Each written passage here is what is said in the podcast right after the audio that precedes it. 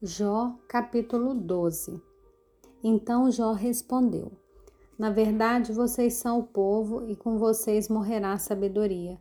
Mas eu também tenho entendimento. Em nada sou inferior a vocês. Quem não sabe coisas sobre essas? Eu sou motivo de riso para os meus amigos. Eu que invocava a Deus e ele me respondia. O justo e o reto são motivo de riso. No pensamento de quem está seguro, há desprezo pela desgraça, um empurrão para aquele cujos pés já vacilam.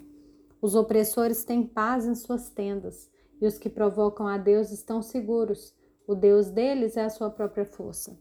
Mas pergunte agora aos animais, e cada um deles o ensinará. Pergunte às aves do céu, e elas lhe contarão. Ou fale com a terra, e ela o instruirá. Até os peixes do mar lhe contarão. De todos estes, quem não sabe que a mão do Senhor fez isso? Na sua mão está a vida de todos os seres vivos e o espírito de todo o gênero humano. Por acaso o ouvido não avalia as palavras, assim como o paladar prova as comidas? Está a sabedoria com os idosos? Será que a longevidade traz o entendimento? Com Deus estão a sabedoria e a força. Ele tem conselho e entendimento. O que ele derruba não pode ser reconstruído. Se ele lança alguém na prisão, ninguém a pode abrir. Se ele retém as águas, elas secam. Se ele as solta, elas devastam a terra. Com ele estão a força e a sabedoria. A ele pertencem o enganado e o enganador.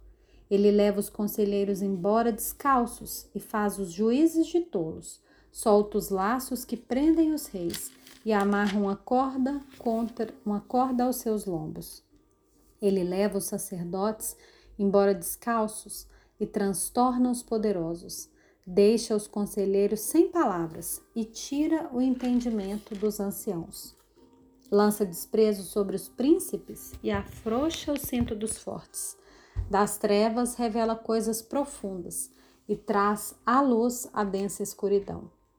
Deus engrandece as nações e depois as destrói, dispersa-as e de novo as congrega.